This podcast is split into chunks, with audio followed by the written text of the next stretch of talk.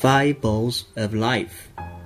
Imagine life is a game in which you are juggling some five balls in the air.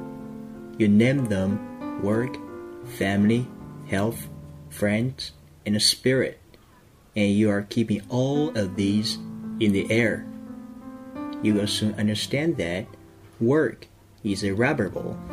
If you drop it, it will bounce back. But the other four balls family, health, friends, and a spirit are made of glass. If you drop one of these, they will be irrevocably scuffed, marked, nicked, damaged, or even shattered. They will never be the same. You must understand that and strive for balance in your life.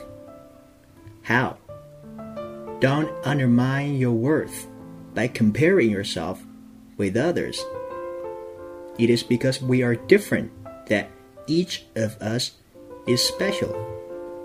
Don't set your goals by what other people deem important. Only you know what is best for you. Don't take for granted the things closest to your heart. Cling to them, they would be your life.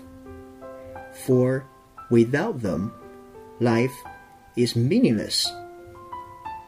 Don't let your life slip through your fingers by living in the past or for the future.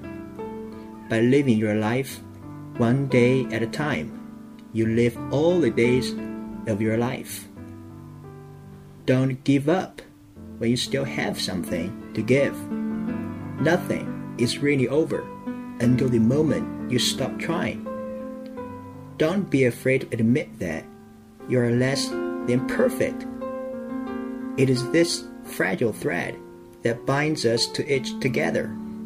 Don't be afraid to encounter risks.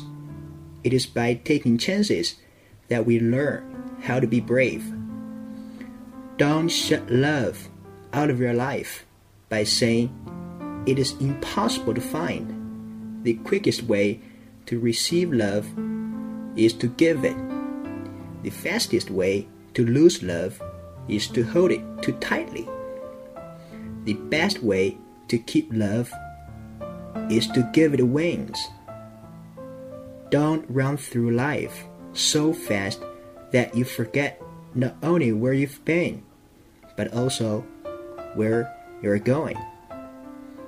Don't forget, a person's greatest emotional need is to feel appreciated.